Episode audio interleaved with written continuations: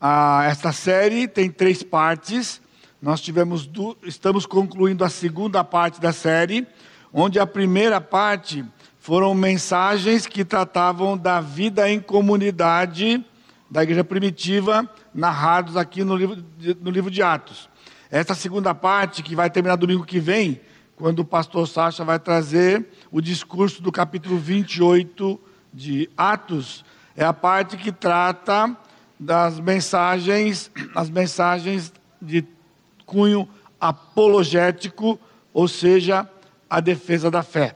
A defesa da fé. Hoje nós vamos meditar no, na, na mensagem do capítulo 26, porém nós vamos falar de alguns capítulos aqui, devido ao teor particular deste, deste discurso.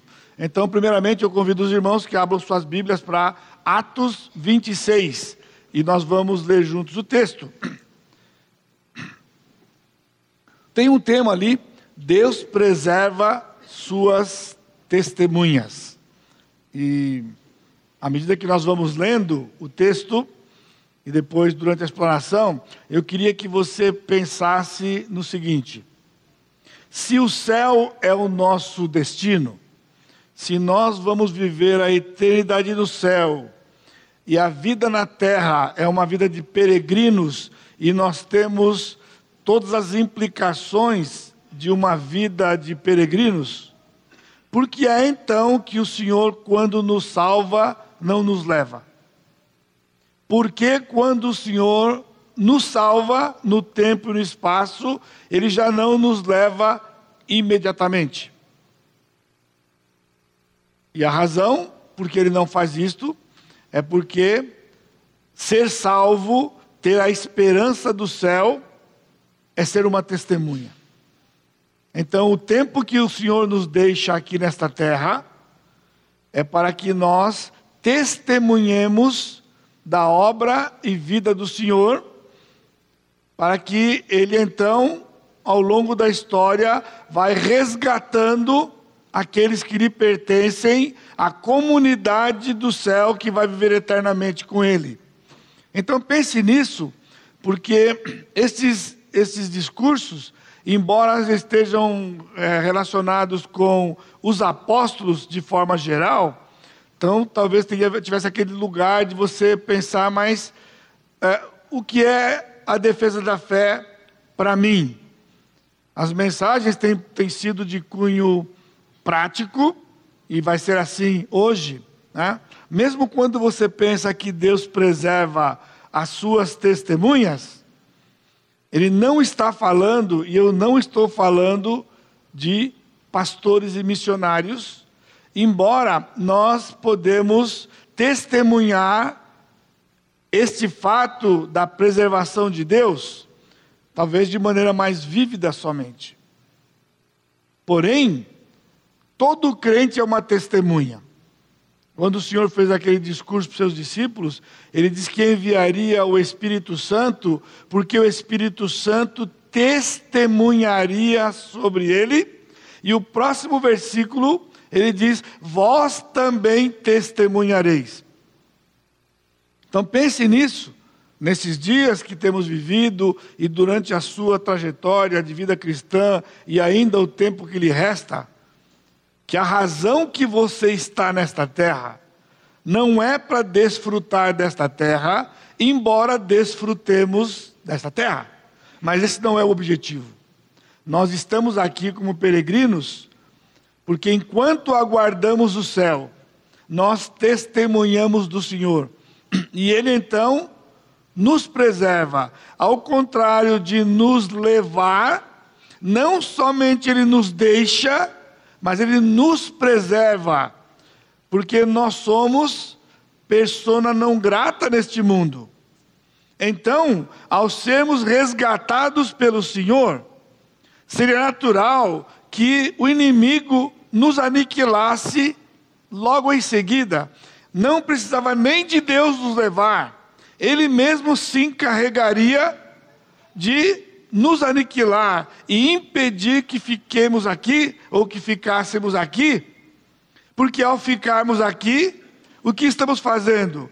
sendo instrumentos de Deus para tirar pessoas do reino das trevas, que o diabo é o príncipe, para levar para a maravilhosa luz, onde o Senhor Jesus Cristo é o rei que reina. Então, viver uma vida aqui na terra e as dificuldades que nós passamos é exatamente por isso. É porque haverá perseguições por parte do inimigo usando o que for para nos impedir de fazer o nosso papel de testemunha. E por isso ele quer eliminar testemunhas, mas o Senhor não permite. Se você esteve na escola dominical hoje, eu falei no finalzinho da aula de que um dos ministérios que o anjo tem é de preservar o crente que é eleito até com que ele concretize isso no tempo e no espaço, porque após a sua conversão, ele passa a ser habitado pelo Espírito, e até lá, então, seríamos alvos fáceis para o inimigo, porque estávamos vivendo no mundo dele, debaixo dele, desde que nascemos. Todo ser humano que nasce neste mundo, ele nasce na família do diabo, ele nasce filho do diabo, ele está no reino do diabo, mas sendo um eleito, em qualquer tempo, o Senhor vai tirar o seu filho dali e vai levar e concretizar a salvação. Então seria justo, ou pelo menos Seria óbvio de que o inimigo então tirasse a vida dessas pessoas nesse tempo que estavam no seu reino. Mas o Senhor então tem esse ministério de preservar as suas testemunhas. E Deus tem preservado você. Se você ainda está aqui, é porque Ele ainda quer usar você como testemunha. Agora a pergunta é: você tem sido uma testemunha? Você tem vivido como uma testemunha? Nós não podemos estar aqui por um propósito e não cumprirmos o propósito, porque aí vai ser ruim para você, porque melhor é estar no céu. Nós não vamos para o céu, ficamos aqui, não fazemos o papel aqui e sofremos tudo o que implica estarmos aqui. Vamos ler então Atos 26. A seguir, a gripa, dirigindo-se a Paulo, disse: É permitido que uses a palavra de tua defesa. Então Paulo, estendendo a mão, passou a defender-se nesses termos. Tenho-me por feliz, ó rei Agripa, pelo privilégio de hoje, na tua presença, poder produzir a minha defesa de todas as acusações feitas contra mim pelos judeus, mormente porque és versado em todos os costumes e questões que há entre os judeus. Por isso, eu te peço que me ouças com paciência. Quanto à minha vida desde a mocidade, como decorreu desde o princípio, entre o meu povo e em Jerusalém, todos os judeus conhecem pois na verdade eu era conhecido deles desde o princípio, se assim o quiserem testemunhar, porque vivi fariseu, conforme a seita mais severa da nossa religião. E agora estou sendo julgado por causa da esperança da promessa que por Deus foi feita a nossos pais, a qual as nossas doze tribos, servindo a Deus fervorosamente de noite e de dia, almejam alcançar é no tocante a esta esperança, ó rei, que eu sou acusado pelos judeus, porque se julga incrível entre vós. Não, perdão, porque se julga incrível entre vós que Deus ressuscite os mortos? Na verdade, a mim me parecia que muitas coisas devia eu praticar contra o nome de Jesus Nazareno. E assim procedi em Jerusalém, havendo eu recebido autorização dos principais sacerdotes, encerrei muitos dos santos nas prisões e contra esses dava o meu voto quando os matavam. Muitas vezes os castiguei por todas as sinagogas, obrigando-os até a blasfemar, e demasiadamente enfurecido contra eles, mesmo por cidades estranhas, os perseguia. Com estes intuitos, Parti para Damasco, levando autorização dos principais sacerdotes e por eles comissionado. Ao meio-dia, ó rei, indo eu caminho fora, vi uma luz do céu mais resplandecente que o sol, que brilhou ao redor de mim e dos que iam comigo. E caindo todos, por, todos nós por terra, ouvi uma voz que me falava em língua hebraica: Saulo, Saulo, por que me persegues? dura coisa recalcitrares contra os aguilhões.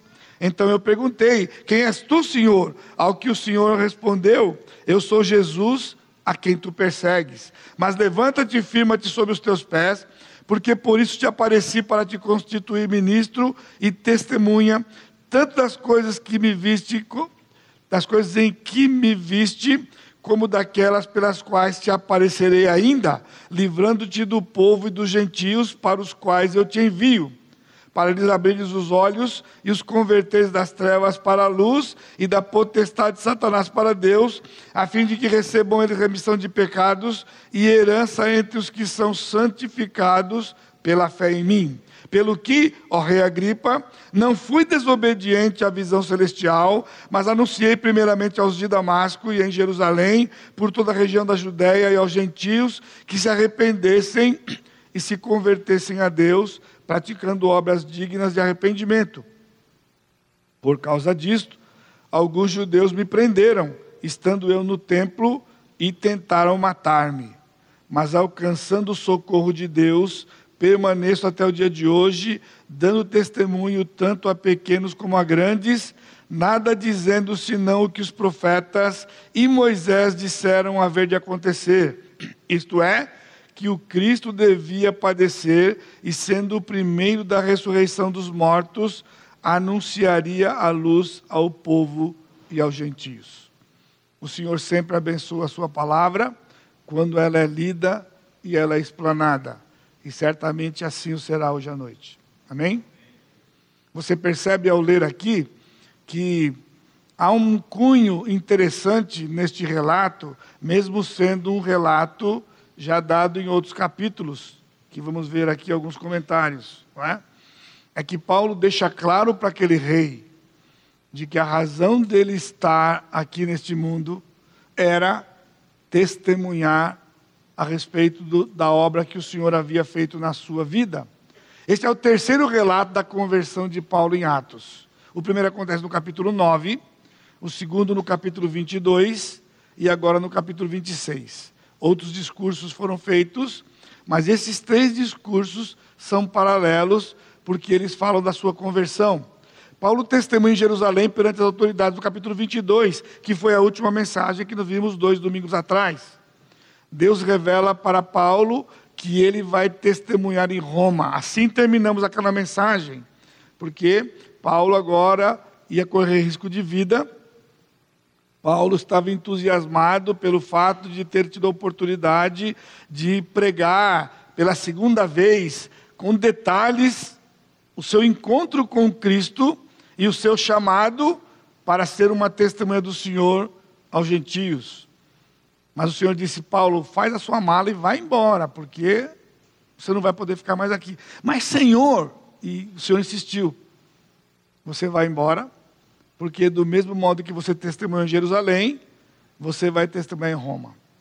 Eu quero que você vá guardando essas informações, porque a mensagem de hoje, ela é cheia de sentimento. Porque eu quero que Deus me dê a graça hoje de transmitir para vocês o que é isso, ser uma testemunha aqui nessa terra, o que é estar aqui nessa terra, e o que é viver intensamente esta missão que o Senhor nos deu de sermos testemunhas do Senhor, porque esse é o objetivo da nossa vida. Deus livra Paulo de uma cilada de morte. Veja comigo capítulo 23, depois daquele texto que terminamos do versículo 11, a partir do verso 21. Atos 23, 21. Tu, pois, não te deixes persuadir porque mais de 40 entre eles estão pactuados entre si, sob anátema de não comer nem beber, enquanto não o matarem, e agora estão prontos esperando a tua promessa. Então o comandante despediu o rapaz, recomendando-lhe que a ninguém dissesse ter lhe trazido essas informações. Chegando dois centuriões, ordenou, tende de prontidão desde a hora terceira da noite, duzentos soldados, setenta de cavalaria e duzentos lanceiros para irem até Cesareia. Preparai também animais para fazer Paulo montar e ir com segurança ao governador Félix. Depois daquele testemunho do capítulo 22, quando Paulo diz que ia pregar para os gentios, os judeus se enfureceram. Aqui a incoerência do ser humano. Eles estavam enfurecidos e queriam matar Paulo porque Paulo pregava para os judeus e pregava Jesus. Então, quando Paulo disse no seu testemunho: Eu vou para os gentios, vai em paz, vai com Deus, some daqui. Não, ficaram enfurecidos agora, porque ele estava preterindo os judeus em favor dos gentios. E agora juntaram enfurecidos 40 homens e montaram uma cilada. Nós vamos procurar o comandante e vamos dizer para o comandante que ele precisa de mais informações. Então, quando ele for levar Paulo para um certo lugar para curar as informações, nós vamos assaltar e matar Paulo. Simples assim, 40 homens. Mas é interessante que no versículo 16 diz: Mas o filho da irmã de Paulo, tendo ouvido a trama, foi e entrou na fortaleza e de tudo avisou Paulo. Então este Paulo, chamando um dos centuriões, disse: Leva este rapaz ao comandante, porque tem alguma coisa a comunicar-lhe. Então, o sobrinho de Paulo fala para o comandante que havia uma conspiração com o objetivo certo e seguro de matar Paulo. E que ele não se deixasse persuadir com essa historinha, leve ele ali para poder curar as coisas, porque na verdade é para matar. Então, Deus livra Paulo de uma cilada de morte. Embora os relatos da conversão de, de Paulo sejam idênticos no conteúdo, capítulo 9, 22 e 26, né? e nas suas e nos, nas partes principais, eles são diferentes nas suas ênfases. Não são meras repetições. São diferentes em detalhes, mas eles contam a mesma história, dá para você saber exatamente o que aconteceu com ele. Primeiro ele estava indo para Damasco. Todos os relatos dizem que estava indo para Damasco. E o objetivo era para aprisionar os crentes e trazer gente para Jerusalém para serem presos e mortos. Os três relatos dizem que ao meio-dia teve uma luz mais brilhante do que o sol e eles caíram por terra. E ele ouviu uma voz que dizia: Saulo, Saulo, por que me persegues? Contudo, no capítulo 26, há um pedacinho diferente que não aparece no 9 e não aparece no 22 duro é para ti recalcitrares contra os aguilhões. Os três relatos também, Paulo chega num lugar, encontra com Ananias, e depois ele é comissionado, mas você percebe que aqui ele não fala da cegueira, no capítulo 22 ele não falou da cegueira, a cegueira só aparece no capítulo 9, quando de fato aconteceu o episódio. Mas nós temos ênfases diferentes. A ênfase do capítulo 22 era e foi basicamente o seu comissionamento para testemunhar, inclusive gentios. Por isso deu aquela celeuma toda e queriam matá-lo. Já aqui no capítulo 26, a ênfase está no coração do evangelho. Você percebe que ele disse para Agripa, né? Você crê na ressurreição, estão me perseguindo e querem me matar, porque eu estou falando de uma ressurreição que os nossos pais ouviram pelo Velho Testamento todo. Ele vai então no coração da pregação. Isso torna o cristianismo diferente de qualquer grupo e qualquer religião no mundo. A ressurreição do Senhor Jesus Cristo. Então nós temos essa variante no capítulo 14, que é a única, né? quando ele diz: duro é para ti contra, é, recalcitrar com os aguilhões. É interessante, porque só aparece aqui nesse texto, não aparece nos outros. O que é essa palavra difícil, né? Recalcitrares contra os aguilhões. Era, era uma advertência severa de Jesus para aquilo que Paulo estava fazendo. Paulo estava matando os crentes, perseguia os crentes. Jesus disse: Você me persegue. E aí ele diz: Duro é para ti recalcitar contra os aguilhões. Aguilhão era um instrumento de ferro que era usado para cutucar os animais e fazer os animais andarem, né? e ele tinha uma ponta. E recalcitrar é simplesmente dar coices. Dar coices. Agora tenta imaginar a figura. Você dar coice numa coisa de ferro com ponta. Né? Então está dizendo, você está entendendo o que está acontecendo com você? Você está dando coice para tudo quanto é lado numa coisa que só vai te machucar. Ele vai matar você. Né? Não adianta você continuar aí. E a ressurreição, irmãos, era a base do testemunho e da mensagem do apóstolo Pedro, que nós vimos na nossa mensagem no capítulo 5. Pedro foi também perseguido porque pregava a ressurreição. Porque Cristo ressuscitou porque estava morto. E ele tinha sido morto, assassinado pelos judeus, pelos líderes da, da época. Isso era um ataque a eles.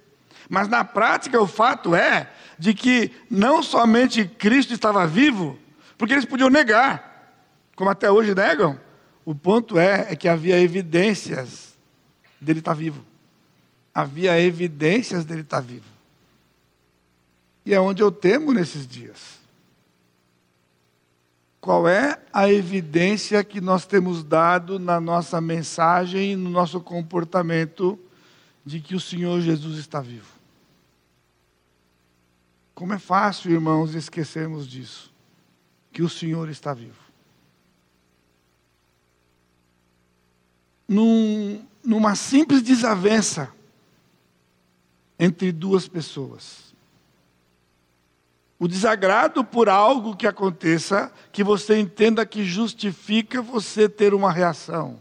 Ou alguém ter uma reação contra você, contra, com algo que você fez. Sabe o que é na prática isso? Não viver um Cristo ressuscitado.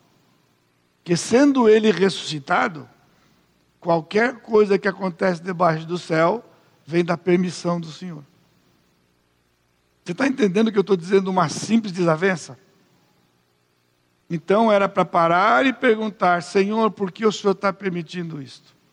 O que o Senhor quer me dizer? O que o Senhor quer me ensinar? Qual é a lição antes de qualquer reação? Porque alguém vivo é alguém com quem você conversa. Alguém vivo é alguém com quem você tem comunhão. Alguém vivo, sendo ele quem é, é alguém que você confia. Alguém vivo, sendo quem ele é, é alguém a quem você se submete. Então, dizer que Cristo é vivo, que Cristo é ressuscitado, é algo muito sério para nós como cristãos, no dia a dia, né? porque tudo nos pega de surpresa. E nós vivemos estupefatos com as coisas que acontecem conosco e nós não temos controle.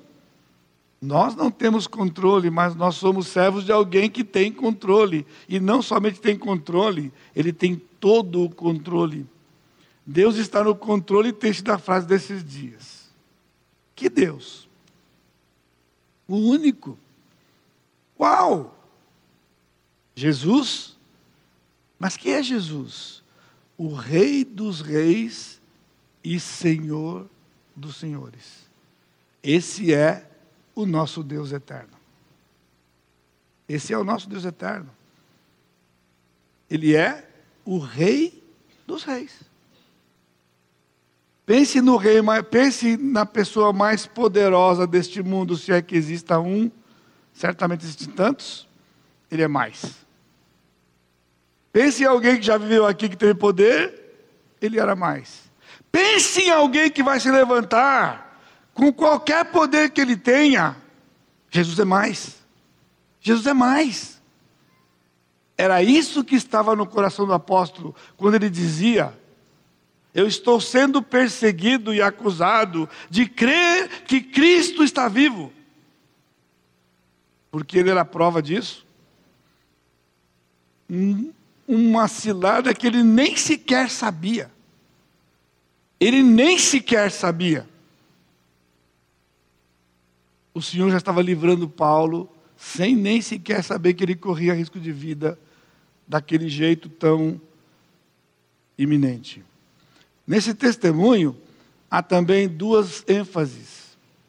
A mesma do comissionamento que apareceu nas outras duas vezes, mas há uma nova aqui. Veja de novo comigo, capítulo 26, versículo 22, a primeira parte. Mas, alcançando o socorro de Deus, permaneço até o dia de hoje. Eu permaneço até o dia de hoje. Isso foi uma parte que me impactou novamente nesse texto. Porque ele disse que havia uma conspiração de morte, no versículo 21, não é? Tentaram matar-me estando no templo, ele disse. Mas, porém, alcançando o socorro de Deus. E lá no Velho Testamento, eles olhavam para Jerusalém, de onde vinha o socorro de Deus. O socorro de Deus vinha daquela cidade para aquele povo. E no Novo Testamento, o socorro de Deus vem através do Senhor Jesus Cristo. É só lá. Você está ouvindo? É só lá que nós temos socorro. O nosso socorro virá e vem do Senhor. Mas antes que você me julgue, não desligue agora, espere mais um pouco que tem mais. Analisando todo esse contexto do capítulo 23 a 28, que eu dei uma pincelada porque o tempo não permite, nós podemos concluir que, na defesa da fé, Deus preserva as suas testemunhas para que cumpram com seu testemunho de que Jesus é Deus homem. Essa é a razão por que estamos aqui nessa terra. E Ele vai nos preservar o tempo que ele entender. Vocês são, participaram, a maior parte de vocês, alguns poucos anos atrás, bateu na trave. Eu sou tão ruim que nem o céu me aceitou. Bateu na porta e voltou para trás. Volta para trás. Fica mais um pouco aqui. Mas essa era a minha expectativa, eu testemunhei para vocês. Porque eu ia dormir na anestesia, e uma hora ia passar. E duas possibilidades, ou eu acordava no céu ou eu acordava na UTI. Era só uma questão de hora que eu fosse abrir os olhos. E era perto das cinco da tarde, eu comecei a escutar uns barulhos de pi, pi, pi, pi, pi. Falei, não estou no céu. Não estou no céu, estou na UTI. E eu estou na UTI. Esse foi o primeiro pensamento. Mas o segundo pensamento foi: se o senhor entende que eu tenho que ficar mais um pouco aqui, então eu vou continuar fazendo o que o senhor me deu para fazer, que é testemunhar do Senhor. Testemunhar do Senhor. O céu era melhor, mas eu não vou discutir com o Senhor se o senhor está achando que eu tenho que ficar aqui mais um pouco. Eu vou ficar mais um pouco. E eu nem sabia que três, quatro dias depois, eu ia ter um outro evento em que eu podia ficar aqui totalmente desligado, desconectado do mundo, num AVC que tomou metade do meu cérebro do meu lado direito.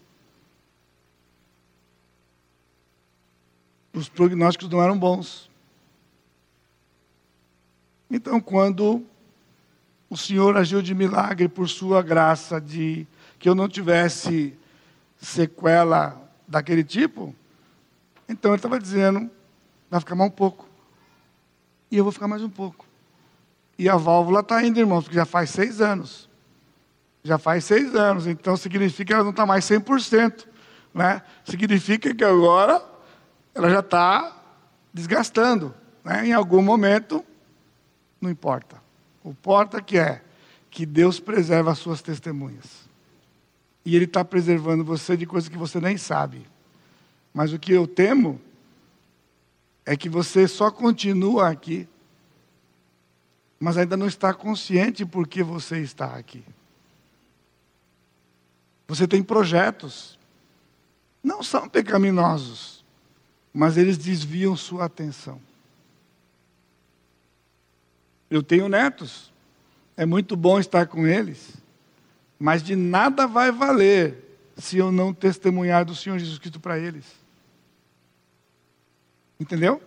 Então eu não posso me desviar dessa tarefa, que é estar aqui para testemunhar em vários níveis, que não é só aqui no meio de vocês. É onde eu estiver, seja com os meus filhos, seja com os meus netos, seja com os irmãos, onde eu for. Eu queria então que hoje à noite você entendesse que, que defender a fé é ser testemunha cada dia que você acorda das oportunidades que o Senhor vai lhe dar de viver o Senhor Jesus Cristo e na sua oportunidade de proclamar o Senhor Jesus Cristo. Em primeiro lugar, a mensagem precisa ser proclamada.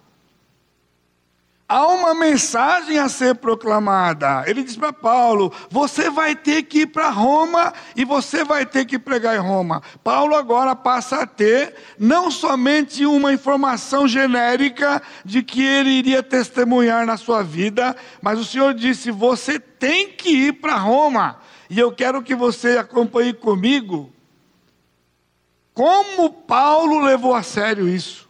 Ele levou isso ao extremo que a gente nunca jamais poderia imaginar. Deus disse para ele: importa, é essencial, é necessário e não pode acontecer de você não testemunhar em Roma. Você vai testemunhar lá, mas a mensagem a ser testemunhada é sobre Jesus, Deus homem. 26, 23. Isto é, que o Cristo devia padecer e sendo o primeiro da ressurreição. Falamos sobre isso hoje de manhã. Cristo é o primogênito de toda criatura, porque ele é o primeiro a da ressurreição. Aí você podia dizer, tem um erro na Bíblia aqui, né? Porque Lázaro ressuscitou antes dele. Como é que ele é o primeiro? Podia ser o segundo. Porque Lázaro ressuscitou antes dele. Houve ressurreição do filho da viúva de Naim, que Jesus mesmo ressuscitou. Então Jesus era o terceiro, porque teve outro. E assim, teve outras ressurreições. Então, o que Paulo quer dizer? Que Jesus é o primeiro da ressurreição. Porque ele era Deus homem. Ele passa a ser o primeiro da ressurreição, que não vai morrer mais. Lázaro morreu de novo. O filho da viúva de Naim morreu de novo. Todos que ressuscitaram antes de Jesus morreram de novo. Jesus ressuscitou e nunca mais vai morrer. E isso garante que cada um de nós que está aqui hoje, que já conhece o Senhor Jesus Cristo, que nós vamos morrer, mas vamos ressuscitar. Ou então a trombeta toca hoje e a gente vai para o céu. É, eu senti uns amém aqui, mas tem gente que não está querendo, não. Você tem planos, você tem planos futuros, você tem planos breves. Você fala, agora não, espera mais uns meses aí, porque. Não. Ok, reticências. Cristo devia padecer, o primeiro da ressurreição. Paulo diz que ele é as primícias dos que dormem. Era uma festa interessante no Velho Testamento. Bonita, porque o Senhor dava uma colheita a primeira colheita, e da primeira colheita eles tinham que trazer uma oferta para o Senhor. E era uma oferta de fé. Porque assim como ele deu aquela colheita eu tiro parte para o Senhor, ele vai dar outras colheitas. É isso que era primícias. A primeira garantia outras. Cristo é as primícias dos que dormem. Assim como ele ressuscitou, é certo que ressuscitaremos. Porém, até que morramos ou que Ele venha nos buscar, não perca o foco. Somos testemunhas do Senhor. E vamos proclamar que o Senhor Jesus Cristo vive. E vamos viver esta verdade. Em Colossenses 1,18, o apóstolo Paulo disse: Ele é o primogênito dentre os mortos. Ele é o primeiro. E lembre-se, na língua na língua portuguesa ou em qualquer língua, primeiro significa que tem segundo. Não há segundo se não houver. Não, não há primeiro se não houver segundo. E se você está fazendo um trabalho, não há A se não houver B. Não põe a letra A e acabou. Se tem A, porque tem B. É certo, é seguro, é isso que é para nós. No primeiro relato da sua conversão, Deus antecipou o ministério de Paulo. E eu queria saber, nesses dias de hoje, quem é que é candidato, né? Porque em Atos capítulo 9, o Senhor disse para ele, deixa eu fechar aqui rapidinho. 9,15, ele disse para Ananias: Mas o Senhor lhe disse: Vai, porque este é para mim um instrumento escolhido para levar o meu nome perante os gentios e reis, bem como perante os filhos de Israel. Pois eu lhe mostrarei quanto lhe importa sofrer pelo meu nome. O importa aqui é o mesmo importa do versículo, 20, do versículo 11 do capítulo 23. O mesmo importa que ele diz para Nicodemos, importa nascer de novo, ou seja, se não nascer de novo, não tem. Aqui ele está dizendo, não é Paulo talvez vai sofrer. Ele disse, ele vai sofrer. Esse evangelho hoje aí que vem para Jesus que tudo vai dar certo na sua vida, não está na Bíblia. Vem para Jesus que agora é só alegria, não está na Bíblia. O que está na Bíblia ainda é isso. Vai sofrer pelo meu nome. Nós não testemunhamos em parte porque nós não queremos sofrer pelo nome dele. Nós não nos comprometemos com certas coisas para não sofrer pelo nome dele. Paulo não tinha essa escolha. Paulo entendeu o que lhe esperava, que era sofrimento. Gentios, reis e filhos de Israel. Já passamos por Festo, Félix, hoje é o rei Agripa. Mas tinha mais para ele, tinha mais para o apóstolo Paulo. Um testemunho forte. Capítulo 26, verso 28 a 29. Ele disse: Então Agripa se dirigiu a Paulo e disse: Por pouco me persuades a me fazer cristão. Paulo respondeu: Assim Deus permitisse que, por pouco ou por muito, não apenas tu, ó rei, porém todos os que hoje me ouvem se tornassem tais como eu sou, exceto essas cadeias. Não havia rancor no coração de Paulo por tudo que ele estava passando. Ele ainda queria que todos aqueles tivessem o que ele tinha. E o que é que ele tinha? O Senhor Jesus Cristo. Ele tinha paz. Ele tinha uma promessa de uma vida eterna. Ele tinha o que aqueles que estavam ao seu redor, mesmo tendo todo o poder humano, eles não tinham o essencial, o Senhor Jesus Cristo. Esse é um testemunho forte. O testemunho de Paulo era veemente. O rei balançou. Mas balançar não é o ponto. Ele balançou e vai balançar no inferno. Porque balançar não é o ponto. O ponto é se curvar diante do Senhor Jesus Cristo. Mas uma declaração forte, versículo 31 e 32, veja. E havendo-se retirado, depois que eles ouviram Paulo, eles saíram, falavam uns com os outros. Aqui era Félix, a esposa do Agripa, Berenice e Agripa. Este homem nada tem feito passível de morte ou de prisão. Você está escutando? Então Agripa se dirigiu à festa e disse: Este homem bem podia ser solto, se não tivesse apelado para César. Paulo levou a sério quando o Senhor disse para ele: Você vai testemunhar em Roma. Você entendeu aqui? Estava tudo nas mãos de Paulo. Ir para qualquer lugar do mundo Qualquer paraíso fica lá na praia ou na montanha onde fosse. Mas ele tinha um chamado do Senhor. Ele tinha que ir para Roma.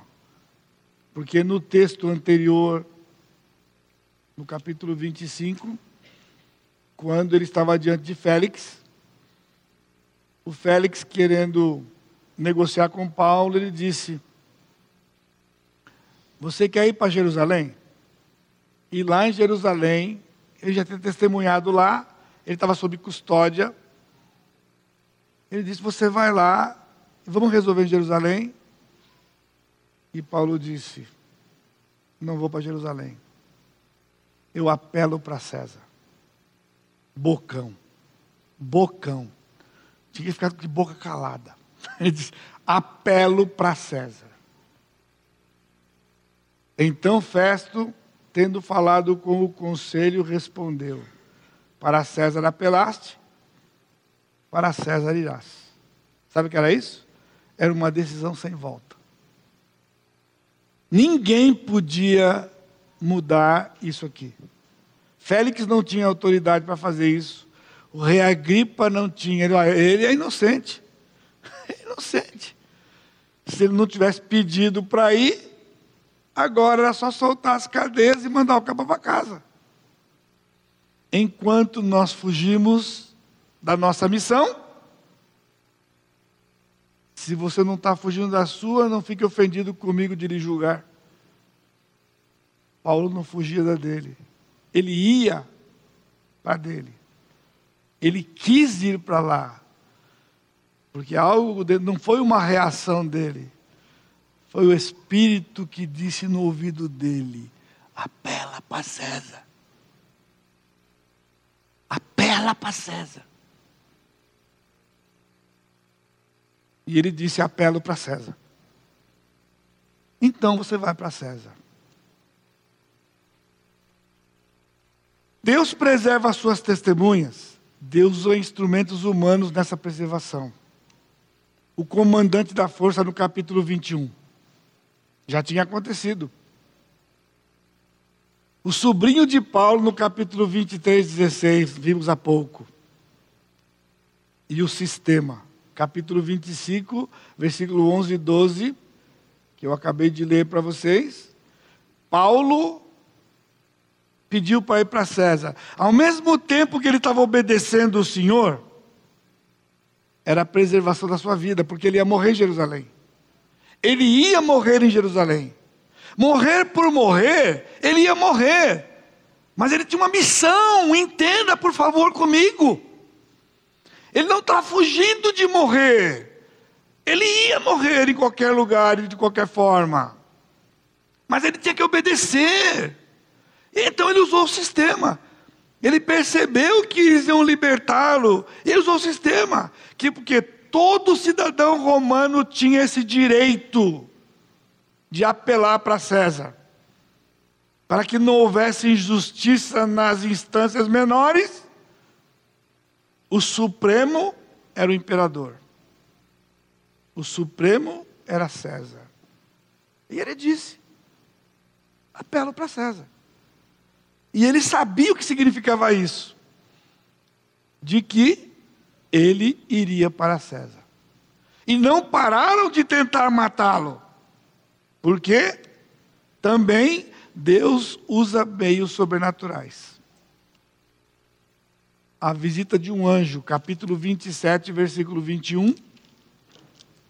Acontecendo um naufrágio, dias e dias e dias e dias e semanas chovendo dia e noite, e o navio vai afundar, e o navio vai ficar em destroços. Paulo foi libertado tantas vezes e vai morrer afogado.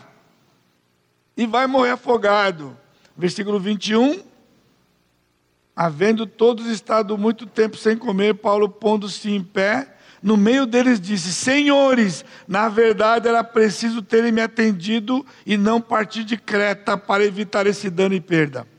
Quando eles estavam na ilha, trocaram o navio e agora vai para lá e falou: Pessoal, não vai que vai dar ruim. Vamos ficar na ilha. Não, que você é um preso, preso aqui, não pita, apita nada. Ah, entrar no navio e a tempestade aconteceu.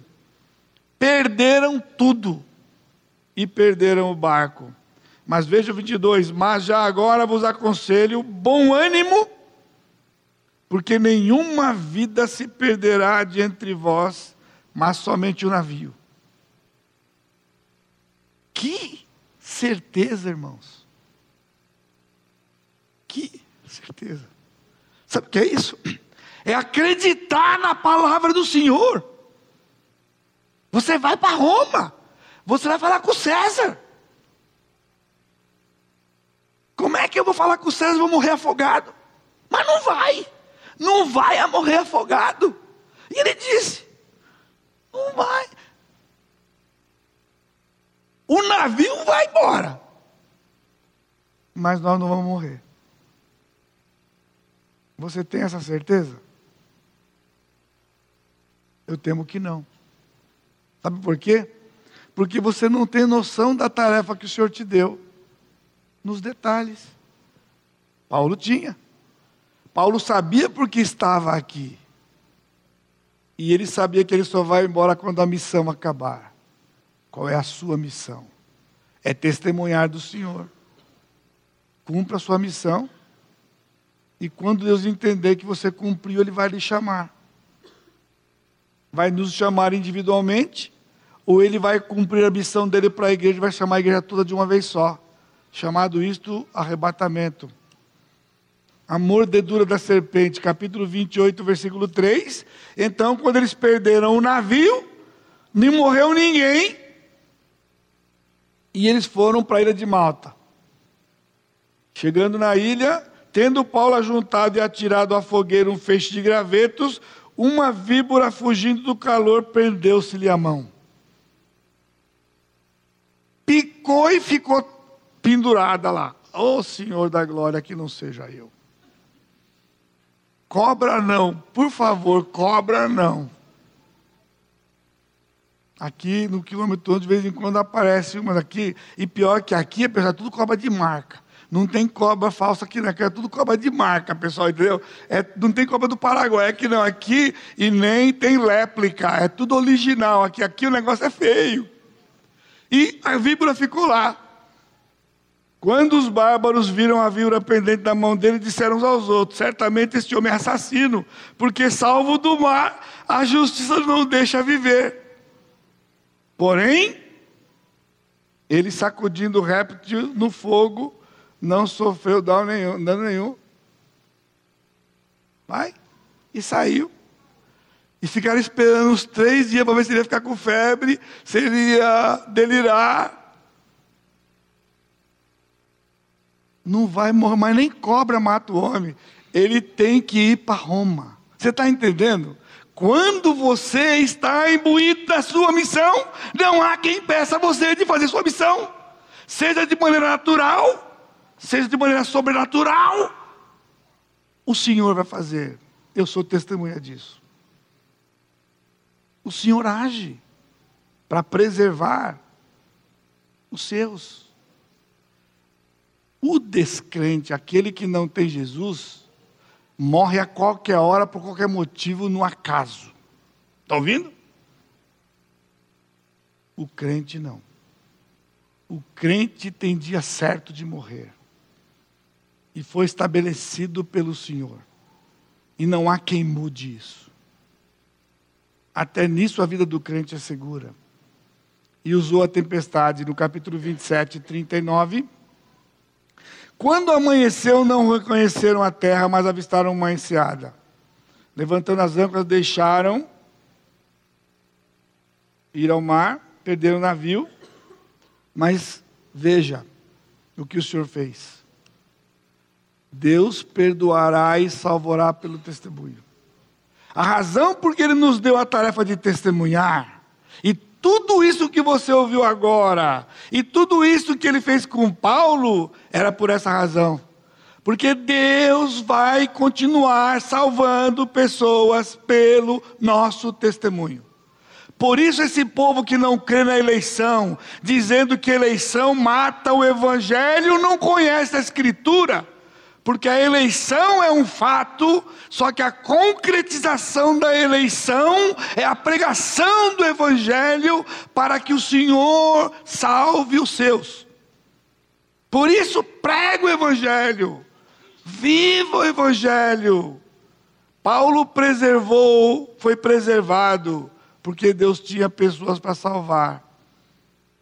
É preciso que compareças perante César versículo 24 do 27, dizendo Paulo: Não temas, é preciso que compres perante César. O anjo disse para ele: Você não vai morrer. Você não vai morrer porque você vai ter que ir lá. E é preciso, é a mesma palavra importa.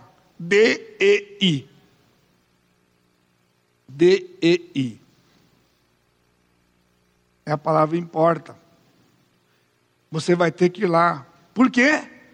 Por que, que o Senhor fazia tanta questão de que Paulo chegasse a Roma e falasse perante César? Porque ao chegar lá para falar com César, ele ficou acorrentado a soldados. Dois anos. 24 horas. Turnos de seis horas ou quatro horas. Faz a conta. E o que aconteceu quando estava gemado a Paulo? Paulo, você é um pecador, você precisa de Jesus. E pessoas foram sendo salvas. A guarda pretoriana foi alcançada. E a guarda pretoriana estava lá em Roma. O Senhor tinha pessoas em Roma. E Paulo tinha que ir a Roma. Paulo tinha que ir a Roma. Se você estava na escola dominical hoje, quando começamos o livro de Hebreus, havia sinagogas inteiras que o Senhor ia salvar. E Paulo foi pregar para os judeus das sinagogas em Roma. Mas veja o versículo 24b. Eis que Deus, por tu, por sua graça, te deu todos quantos navegam contigo. Você está escutando? No navio tinha centenas de pessoas. No navio que ia para onde? Para Roma. E o Senhor deu todos para Paulo. Olha a colheita. Ele tem pessoas e ele tem os filhos dele que ele vai usar. Você está disponível? Paulo ganhou o navio inteiro naquela tempestade. Versículo 37. Estávamos no navio, 276 pessoas ao todo. 276 pessoas. Foi assim que o Senhor consolou o apóstolo Paulo. Paulo vai morrer, Paulo vai ser martirizado, mas a alegria de Paulo estava ao ver as pessoas se rendendo aos pés de Jesus. Ele só prestava para isso. Atos 24, 28, diz o quê? Mas em nada tenho a minha vida por preciosa, contanto que eu cumpra com alegria a carreira que recebi do Senhor Jesus Cristo, para dar testemunho do Evangelho da graça de Deus. A minha vida não presta para nada, a não ser para isto. E aqui tem uma coisa interessante para terminar. Quando ele diz aqui 276 pessoas, a palavra pessoas aqui literalmente é almas. Ele não deu pessoas para serem livres do naufrágio. Ficaram vivos do naufrágio. 276 almas, ele estava dizendo que eram convertidos. Por quê? Essa mesma palavra é usada em Atos 2,41, quando fala que 3 mil almas se converteram na mensagem de Pedro. 3 mil almas. Porque a palavra mais. A palavra normal aqui seria homens. Antropos, que é homem genérico, homem e mulher. Andros, se fosse só homens.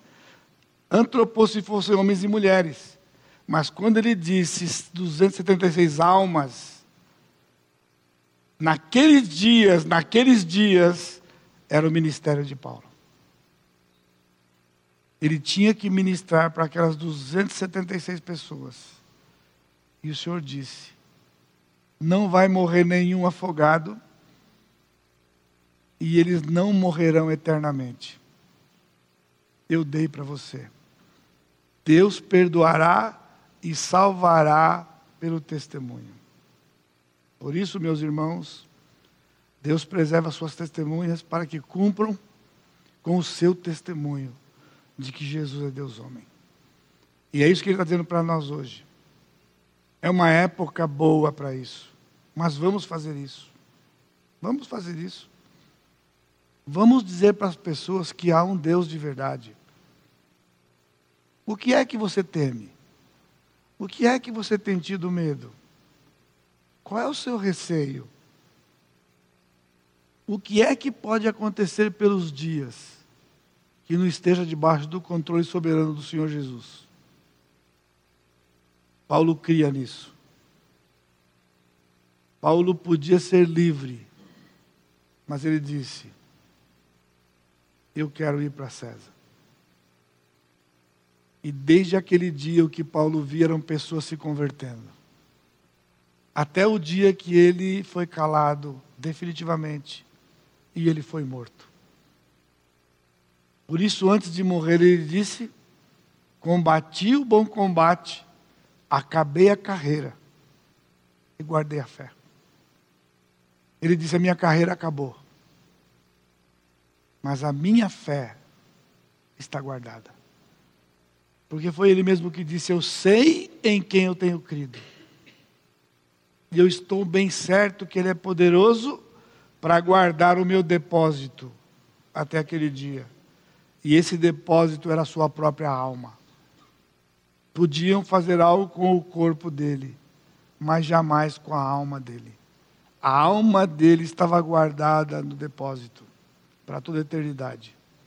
Pai bendito, te agradecemos pela tua misericórdia, por nos relembrar destas coisas e nos desafiar de que nós temos um objetivo de vida aqui. E esse objetivo de vida é sermos tuas testemunhas. E o Senhor tem um plano traçado para cada um de nós. Que nós vivamos vidas conscientes para a honra e glória do teu nome. O Senhor nos preserva porque o Senhor salva. Por isso, que a graça do Senhor Jesus Cristo, o amor de Deus Pai e a consolação do Espírito Santo seja com todos hoje e sempre. Amém, Senhor.